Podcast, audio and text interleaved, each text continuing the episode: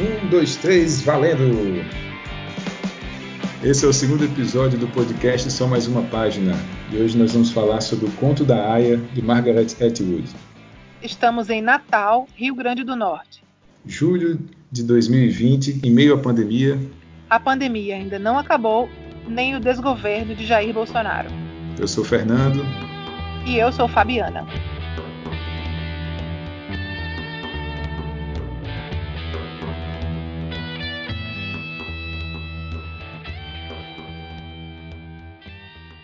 A Margaret Atwood é uma escritora canadense.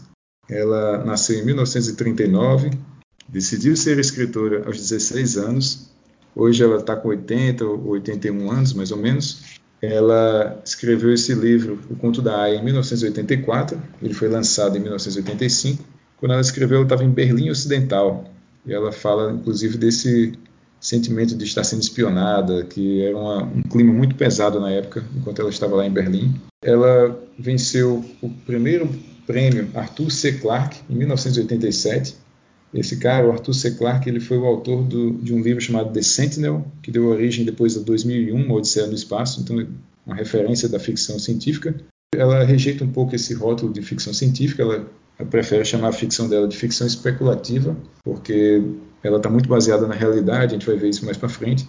Uma coisa interessante é que esse livro nunca deixou de ser publicado, desde 1985, então ele está sempre aí na, na lista de, dos livros bem vendidos. E também, quando foi em 2017, com a ascensão do Trump lá nos Estados Unidos, ela viu que o livro passou a vender 200% mais. Isso foi um fenômeno, né? inclusive é, em outros lugares do mundo também, aparecendo muito nos protestos, né? o pessoal com, a roupa do, do Conto da Aya por conta do, do clima que a gente está vivendo hoje no mundo todo, né, dessa ascensão da extrema-direita. O Conto da Aya já é um clássico contemporâneo. A gente no Brasil passou a conhecer esse livro pouco tempo, há três, quatro anos atrás. Ele foi lançado e virou, virou o que virou, né? Com tanta venda, com, a, a, o lançamento da série também. Mas ele já tem trinta e tantos anos. Nos Estados Unidos, no Canadá e em outros países já é um clássico há décadas. Margaret Atwood vem de uma família de cientistas, né? Ela disse que deixou as ciências para ser escritora. Ela já tem 40 livros, publicado em 40 línguas e 14 romances. E ela vai fazer 81 anos em 18 de novembro de 2020. O primeiro livro dela foi publicado em 1969. Se chamava The Edible Woman, ou A Mulher Comestível. E o último livro foi Os Testamentos, em 2019. Mas a obra-prima dela, a magnum opus dela, é o Conto da Aya, que é um livro que dialoga com 1984 e com o Admirável Mundo Novo, duas distopias muito importantes. E aí todo mundo já sabe, mas a gente vai contar aqui de novo, que é uma distopia é uma imaginação de um lugar no futuro onde as pessoas enfrentam muita dificuldade porque o mundo todo deu errado. Diz, quer dizer mal ou ruim, vem do grego, e topos é lugar. Então é um lugar que não deu bom, deu ruim. Uma coisa interessante é que ela escreveu em 1984, exatamente o ano dessa distopia 1984, né, que é tão famosa. Apesar do livro dela, você falou aí do primeiro livro dela, que é The Edible Woman, já tem um tema também parecido com um tema feminista, assim como o conto da Aya tem uma pegada muito feminista, né? Apesar disso, ela disse que não considera o livro dela um trabalho feminista, mas sim um estudo, mais um estudo sobre poder e sobre dominância, como se fosse uma coisa mais geral e não só tratando dessa dominância sobre a mulher.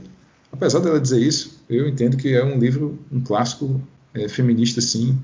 É, ela, ela diz isso porque ela acha que uma obra só deve ser considerada feminista quando o autor conscientemente trabalha na moldura do, do movimento feminista. E ela não fez isso de forma intencional. Na opinião dela, está incluído o feminismo dentro da obra, mas os temas são mais abrangentes. Ela citou uma vez também numa entrevista que ela disse que alguns livros assombram o leitor e outros assombram o autor. Ela disse que o conto da Aya fez os dois.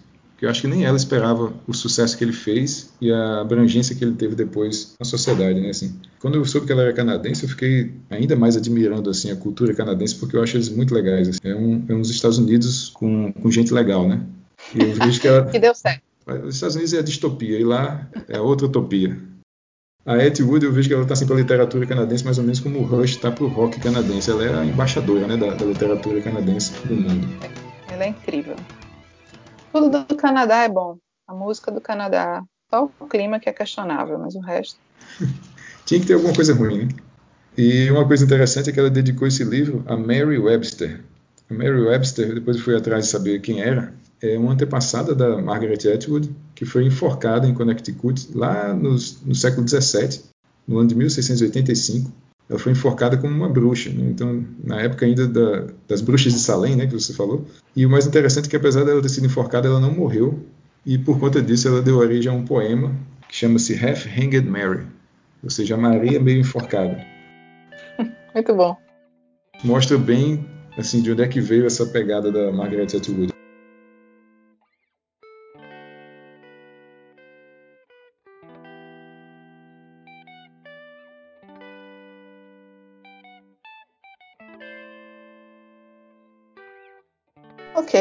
Então o livro é sobre o quê? Já dissemos, é uma distopia que se passa num futuro não tão distante e a história é o seguinte: após uma sucessão de desastres naturais, de epidemias, de acidentes nucleares, as mulheres se tornaram inférteis e aí, nesse contexto, toma o poder um regime teocrático fundamentalista. Ele toma o poder de boa parte dos Estados Unidos e fundam uma república chamada República de Gilead a autora ela se inspirou, é, ela mesma disse, na Revolução Iraniana, que aconteceu em 1979 e que transformou a monarquia autocrática que existia naquele país numa república teocrática islâmica do Ayatollah Khomeini, com uma interpretação radical da lei do Corão, que é exatamente o que acontece em Gilead. Um dos pilares da sociedade de Gilead é a interpretação literal do capítulo 30 do livro Gênesis, onde Raquel oferece Bila, que é sua serva, para Jacó, para que ele possa gerar filhos com Bila, já que Raquel não gera esses filhos. Então, veja, baseado nisso, é uma das premissas dessa sociedade, os filhos de Jacó aplicam o golpe de Estado e instauram a República Teocrática de Gilead. E Gilead tem um nome é, bíblico, né? É, Chama-se Monte de Testemunho, e está no Gênesis também mencionado diversas vezes essa, esse local. É, a Bila seria exatamente o que a Aya é no, no conto da Aya, né? A serva que vai tá. gerar os filhos para Raquel, né? As mulheres elas perdem todos os direitos.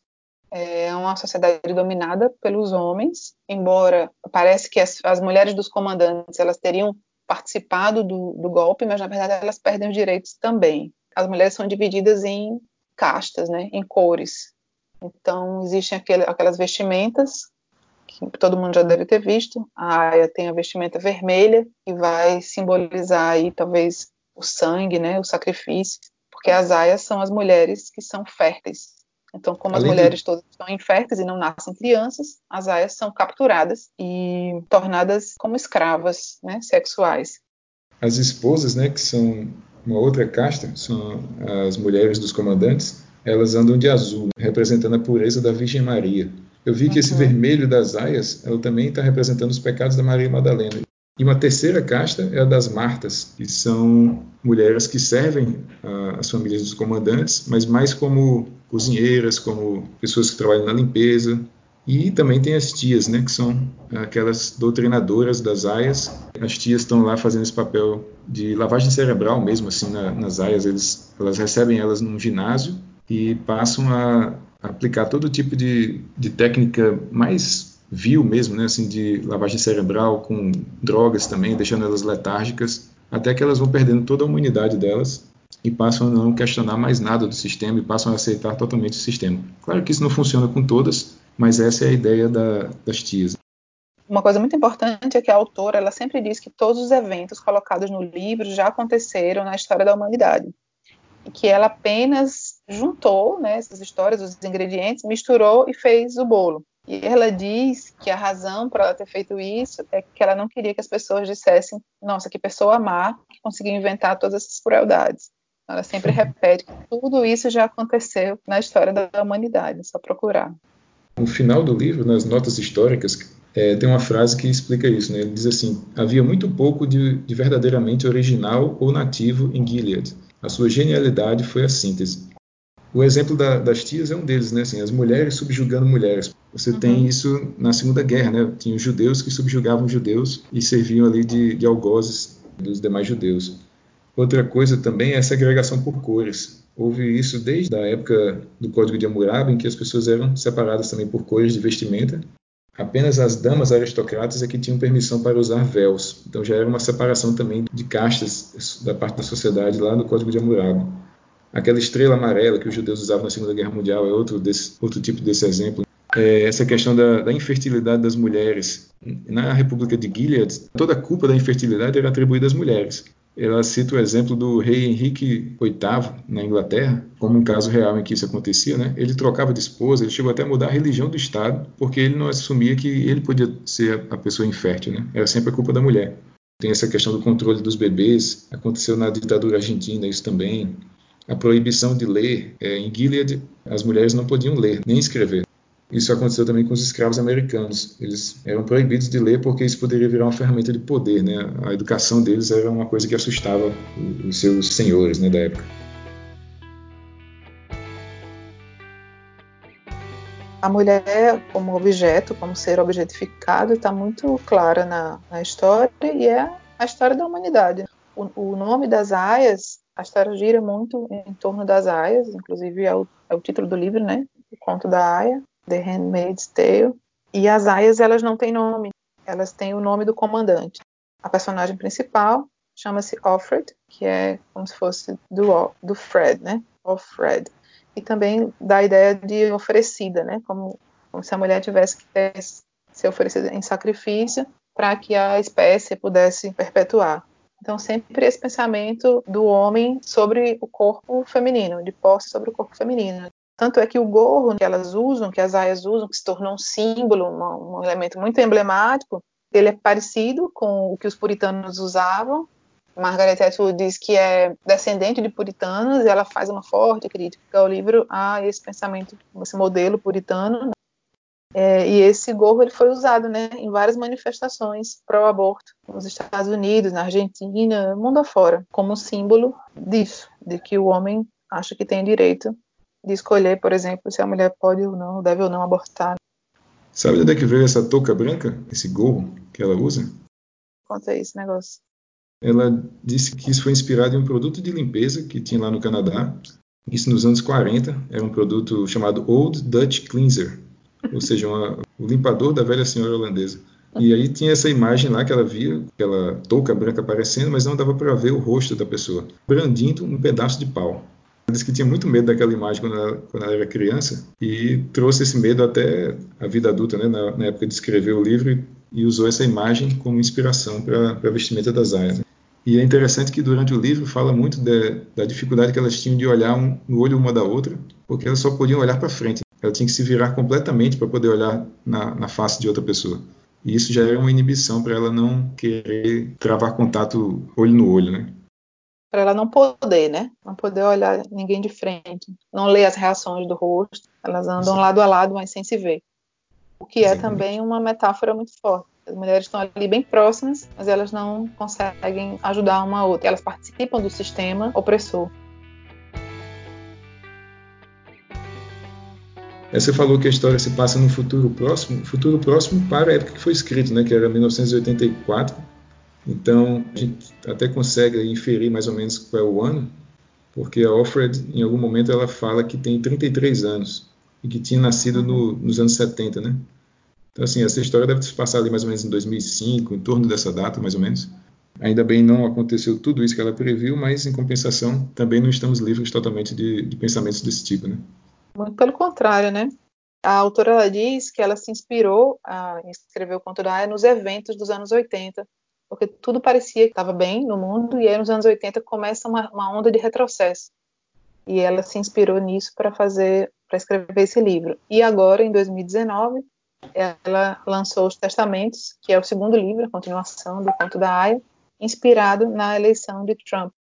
Então, é novamente, parece que a coisa dando, dando para trás, né? Essa sensação de que a gente dá alguns passos para frente e retorna muitos, muitos atrás.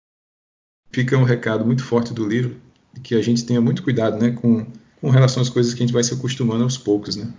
Assim, a gente fica imaginando como é que chegou a esse ponto, né? como é que a sociedade permitiu que Gilead se formasse. E ela explica isso no livro de uma forma bem interessante. Ela diz assim que, que o costumeiro é aquilo a que vocês estão habituadas. Isso pode não parecer costumeiro para vocês agora, mas depois de algum tempo será. E depois tem outra parte do livro que ela fala dessa ascensão de Gilead, que ela é, explica exatamente dessa forma. Ela diz assim: nada muda instantaneamente. Se você estivesse numa banheira que se aquece gradualmente, você seria fervido até a morte antes de se dar conta. Ou seja, as coisas vão acontecendo aos poucos e as pessoas vão aceitando cada vez mais, um pouquinho mais, um pouquinho mais, e quando vêm estão num, num estado teocrático, estão tendo seus direitos todos é, sendo caçados, né? É, o que torna o livro muito assustador é isso. Muita coisa que está lá está acontecendo agora. Regimes fundamentalistas religiosos, né, teocráticos, querendo emergir. Pessoas achando que isso é para o bem. Bom, a história toda então vai se passar na luta dessas mulheres, especialmente da, das aias, que são é, oferecidas nesse sacrifício e mensalmente tem que ter relações sexuais com comandante numa cerimônia, que seria uma cerimônia religiosa, pomposa, onde a esposa do comandante participa e ela, o objetivo de vida dela é gerar filhos. Então, são coisas preciosas para aquela sociedade que está sem crianças, né? não nascem crianças. E os filhos são tirados, obviamente, das aias e entregues às mulheres dos comandantes. É uma coisa muito inimaginável. A cerimônia, inclusive, começa com o comandante fazendo uma leitura da Bíblia. Né? Ele detinha esse monopólio da leitura, porque as mulheres não podiam ler, mesmo que soubessem ler, elas não liam nada. Então ele fazia essa leitura para preparar o ambiente e tudo mais, e depois culminava no estupro mesmo, né? que era muito bizarro porque era nos joelhos da esposa que ela ficava. A Aya se apoiava nos joelhos da esposa, que ficava ali participando de tudo, vendo aquilo acontecer da forma mais mecânica e sem sentimentos possível. A gente fica sabendo da história e ao final do livro ele vai dizer que toda a história foi narrada por essa personagem, essa Aya, que não tem nome, embora em algum momento da história se fale na, no nome de um, uma hora que elas estão no, no acampamento. No ginásio. Sim, no ginásio. Alguém grita o nome de um no escuro e deduz que o nome dela pode ser Jun, mas isso nunca é revelado. Então a gente acredita que no final o relato dessa sociedade chega às pessoas de, das outras gerações através de umas fitas que essa Aya teria gravado e aí ninguém sabe se a Aya sobreviveu, qual é o final da história, fica um pouquinho aberto. E esse livro, veja, escrito em 1985, os fãs da Margaret Atwood, os fãs do Conto da Aya, esperaram 33 anos para que essa sequência saísse e saiu agora em 2019, né? Que é o livro Os Testamentos, talvez mereça até um complemento em outra fala nossa. É, muitas pessoas reclamam, eu vi muita gente reclamando desse final, mas eu achei o final genial me lembrou também do Holocausto, porque do jeito que hoje ainda algumas pessoas questionam se existiu mesmo, se foi daquele jeito mesmo, se questiona. E o fato, principalmente, da, da, do relato ser de uma mulher. Então, será que se as fitas fossem gravadas por um homem, eles teriam sido questionados? Ele deixa essa provocação também. Olha, sobre a, a série, é, eu achava importante pelo menos dizer um pouco, porque no Brasil no mundo inteiro, mas no Brasil as pessoas assistiram, acho que mais a série do que leram o livro. Foi lançado em 2017, teve uma primeira temporada muito boa, muito fiel ao livro, grande destaque assim para a fotografia, para as cores. Ele, ela conseguiu colocar na imagem aquilo que as pessoas que leram os livros tinham imaginado. As cores, o cenário, a neve, cenas fortes como essa cena da cerimônia. Porém, depois a segunda e terceira temporada já não foram tão boas e receberam muitas críticas. A primeira temporada foi fiel ao conto da Aya. Então supõe-se que a segunda temporada ela pudesse contar finalmente o que aconteceu com a Alfred, né? E essa era a expectativa. E aí veja, a Margaret deu para os leitores a resposta. Aqui o que aconteceu, ela dá uma continuação que é muito boa. E a série resolve não seguir a história. Eu não consigo entender o que, é que foi feito isso. Eles sempre dizem, eu vejo as pessoas dizendo que a Margaret fez parte da produção. Mas não é verdade. Ela explicou sempre que ela nunca teve poder de, de, controle, nem poder de veto, até porque também não poderia ser diferente numa produção multibilionária, com tantas pessoas envolvidas, tantos produtores. O autor, ela explica, tem que dar mesmo uma carta branca para que eles façam adaptações que são possíveis para a tela, né? Mas uhum. o fato é que houve bastante crítica, porque não atendeu muitas expectativas e não seguiu o roteiro. Eu não sei qual a opinião de todo mundo sobre isso, mas eu fiquei meio chateada, assim, como fã, Eu não assisti a série ainda, mas só pelo que você comentou, eu acho que vou ficar com vontade de assistir, assistir só a primeira temporada. Uns pontos importantes da série que eu achei foi você poder pensar e conhecer o ponto de vista de outros personagens. Porque no livro hum. a gente só escuta a cabeça, o pensamento da Alfred falando, né? Ela, ela que narra. Mas no livro, o fato de a gente só conseguir ouvir o pensamento dela, eu acho que isso é um, um dos pontos que deixa o livro muito interessante. Porque é como se você estivesse dentro do livro sem saber o que, que cada um dos outros personagens está de fato pensando quando está agindo com ela, né? Então, assim, isso gera muita tensão no livro, porque a gente não sabe se o Nick, motorista, está sendo legal com ela, se ele quer o bem dela, ou se ele é mais um dos espiões do sistema que está querendo é, ferrar com ela também, né? tem uma ida ao médico que ela vai que o médico propõe engravidar ela para ela poder ter o filho logo. Ou resumindo, o comandante era infértil. A Off Glen é outra aia, é uma que andava com ela para fazer as compras. A Off Glen lá para as tantas se mostra é uma pessoa da resistência, que ela, ela fala para ela que, que eles têm uma resistência, que conseguem mandar as aias para fora da, do, de Gilead, né, para o Canadá, para ser livre de novo. Só que ela também não sabe se pode confiar ou não na Off-Glen, e lá para as tantas acontecem coisas que, que a Off-Glen simplesmente desaparece. Né? Ao mesmo tempo, a esposa do comandante, que chamava Serena Joy, a Serena ela chega e propõe para o Fred que ela tenha também relações fora do, da relação que ela tinha com o comandante. Então ela sugere que ela tenha relações com o Nick, o motorista, exatamente para conseguir ter logo o filho e tirar aquela tensão da casa, né? Porque a, a Serena Joy também queria muito o filho. Então, assim, ela vai recebendo essas propostas, vai recebendo essas, esses feedbacks de vários outros personagens e ela não sabe até que ponto pode confiar neles ou não. O próprio comandante começa a ter encontros furtivos com ela, né? Coisas que eram proibidas e ele passa a mostrar um outro lado dele que é, que ela não conhecia, né? Que ele assim tinha várias coisas que eram proibidas que ele mantinha lá, como revistas, como bebida, jogos. Ela vê que todo mundo estava querendo um pouco daquele mundo antigo mas fingia para todas as outras pessoas que estava vivendo naquele mundo puritano de Gilead. É como assim, se todo mundo estivesse vigiando todo mundo para que ninguém fizesse o que todo mundo queria fazer. E é exatamente o que acontece. Na vida real, em religiões muito fechadas, muito cheias de regras e de puritanismo, que é insustentável.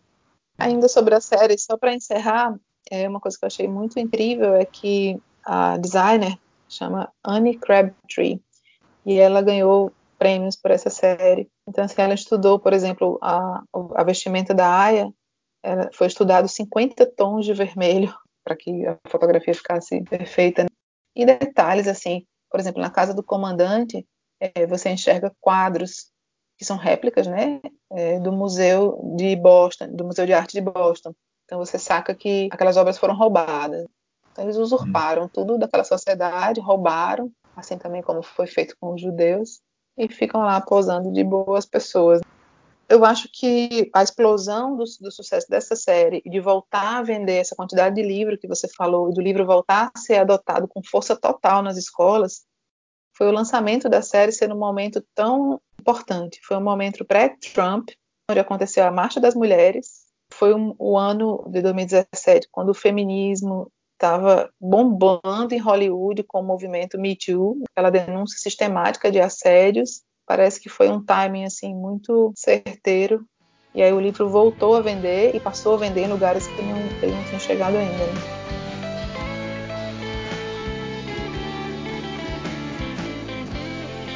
Tem duas questões, tem umas questões do livro que eu acho legal, que são trazidas nos flashbacks também.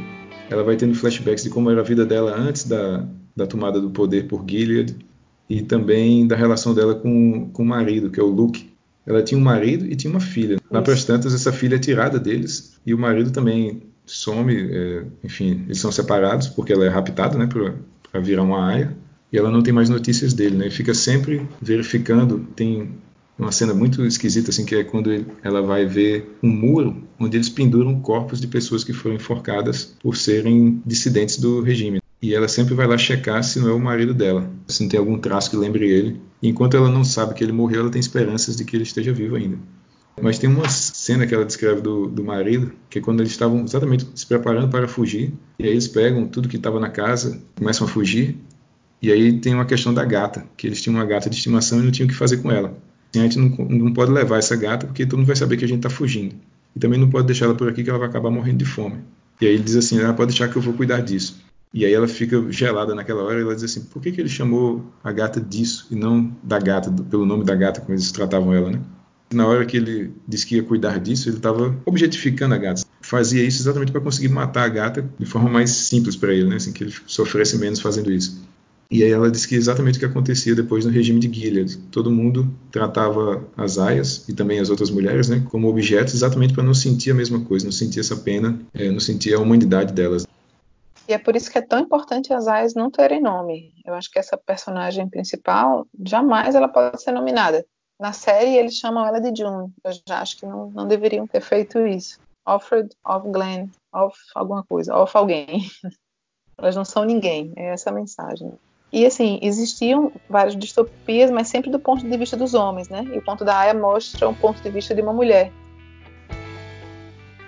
Tem outra personagem bacana que é a Moira, que é uma amiga dela da adolescência, né? Se não me engano. Acho que elas tinham ido para a faculdade juntas. E lá para as tantas ela encontra a Moira já no ginásio, quando elas estavam sendo doutrinadas pelas tias. E aí a Moira é sempre bem aguerrida, assim, ela não aceita as coisas tão facilmente, então assim, ela tenta brigar, tenta se rebelar contra aquilo, ela consegue até fugir depois de um tempo. Alfred, ela tinha Moira em alta consideração, assim, ela sabia que era uma pessoa diferente, que que brigava pelo que ela acreditava e ela tinha essa esperança de que Moira tivesse se dado bem, tivesse conseguido fugir e talvez até viesse a, a depois, vamos dizer assim, voltar para ajudar as pessoas que estavam lá em Gilead, trouxesse reforços, enfim, fosse comandar uma rebelião contra Gilead. E ela tem uma certa decepção quando ela encontra Moira depois num lugar bem tenebroso, assim, que é chamado Clube, ou a Casa de Jezebel. Era um hotel antigo onde os comandantes se encontravam para encontrar com prostitutas. E lá ela encontra essa amiga dela, Moira, vivendo como prostituta lá, porque ela tinha sido recapturada e para não morrer ou para não ser mandada para as colônias, ela acabou escolhendo virar prostituta e, e aceitar essa vida. Nessas na colônias, verdade, na casa de Jezebel, elas são obrigadas a ficarem lá, né? Elas, elas servem para os comandantes irem lá se divertir com elas. São escravas. São escravas, mas ela tinha essa opção ou ser mandada para as colônias onde ela sabia que morreria. As colônias eram lixos radioativos e as, as pessoas eram mandadas lá para morrer mesmo, né? Assim, para poder trabalhar até a morte. Um negócio para se pensar é que ela, ela coloca os americanos tentando fugir, né? Existe essa resistência chamada Mayday e existe uma, uma linha é, acontecendo entre os Estados Unidos e Canadá. E aí as pessoas tentam fugir. Então, imaginar os, os americanos como refugiados. E parece uma coisa, imagine, 85. Então, os Estados Unidos é a maior potência do mundo. É muito doido, né? Imaginar que isso é uma possibilidade, né? As pessoas buscarem refúgio, por exemplo, no Canadá. E eu achei incrível isso, que a autora ser canadense e o, o Canadá sempre ser aquele país, né, que a gente já falou, que acolhe, né? O lugar para onde as pessoas vão quando tudo é errado, vai para o Canadá, que lá eles não vão rejeitar você. Eles vão... eu fico imaginando os americanos que não saíram dos Estados Unidos antes da pandemia, né? Agora eles não podem mais cruzar a fronteira para o Canadá e antes era completamente livre para eles, eles podiam passar a qualquer momento.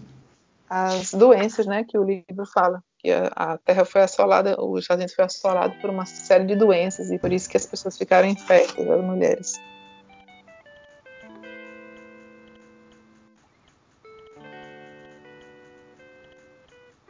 Uma parte importante é quando ela descobre a inscrição em latim no quarto e ela descobre que ela não foi a primeira aia a morar naquela casa, porque a aia anterior, ela deduz, deixou lá num cantinho do quarto a inscrição Nolite te bastardes carborundorum.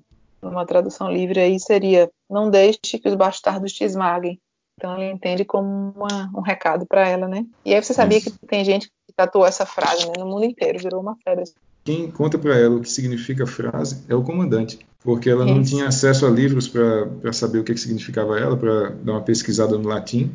E num dos encontros com o comandante, ela pergunta e ele conta para ela o que, que é. E inclusive conta também qual era o destino, qual tinha sido o destino da área anterior, né? Por que, que o quarto dela era tão é, desprovido de qualquer coisa, assim, tão espartano? Eles não deixavam nada que pudesse ser usado para ela se suicidar, porque a área anterior tinha feito exatamente isso. Eu queria só terminar dizendo algumas frases que a Margaret disse que eu achei legais. É, uma que eu gostei foi que o mero ato de escrever é um ato de otimismo. Você escreve, você já é um otimista. A outra que ela disse que se tornou escritora porque, como o Samuel Beckett deduziu, ela não era boa em nada mais. é, e eu vi muitas entrevistas com ela e eu vejo que ela fica bem cansada assim das pessoas perguntarem a mesma coisa. Assim, ela responde, é, como se ela dissesse, me, me, me tragam perguntas mais interessantes. E ela faz um resumo das, das dicas, que é a, a coisa que mais perguntam para ela. Quais são as dicas se você quiser escrever? Como se ela tivesse uma rotina mágica, assim, né? Fosse, tivesse algo muito especial. Inclusive, tem uma entrevista que ela começa, a pessoa pergunta, o entrevistador pergunta, como é a sua rotina? ela diz, eu acordo, eu bebo um copo de sangue, só para zoar. Mas, enfim, eh, as dicas dela são são cinco dicas. Primeiro, mantenha sempre um notebook ou um caderno e anote as ideias. É muito triste perder uma ideia. Segundo, leia muito e leia criticamente. Terceiro, se chegar num bloqueio, caminhe ou durma. Quarto, escreva, escreva sem julgamento. Ninguém vai ler toda a sua escrita. Jogue boa parte dela fora depois. E a última é, preste atenção na sua postura. Faça alongamentos e exercícios. Você vai precisar no futuro. Você vai me agradecer depois. Bem, é isso. É, não é à toa que ele é um clássico há 30 anos. E acho que é por isso que ela está cansada de responder tantas mesmas perguntas assim. São 30 e poucos anos, um livro vendendo bastante. Fazendo muito mesma... sucesso. Luiz Felipe, valeu. Obrigado mais uma valeu. vez. Até, até a, próxima. próxima. né? Vamos ver qual vai ser o próximo. Só saiu um livro bom até agora. Outra mulher? Será? Ah, vamos ver. Ah, vamos ver. Acho que tem sim. Tchau. Tchau. Beijo. Beijo.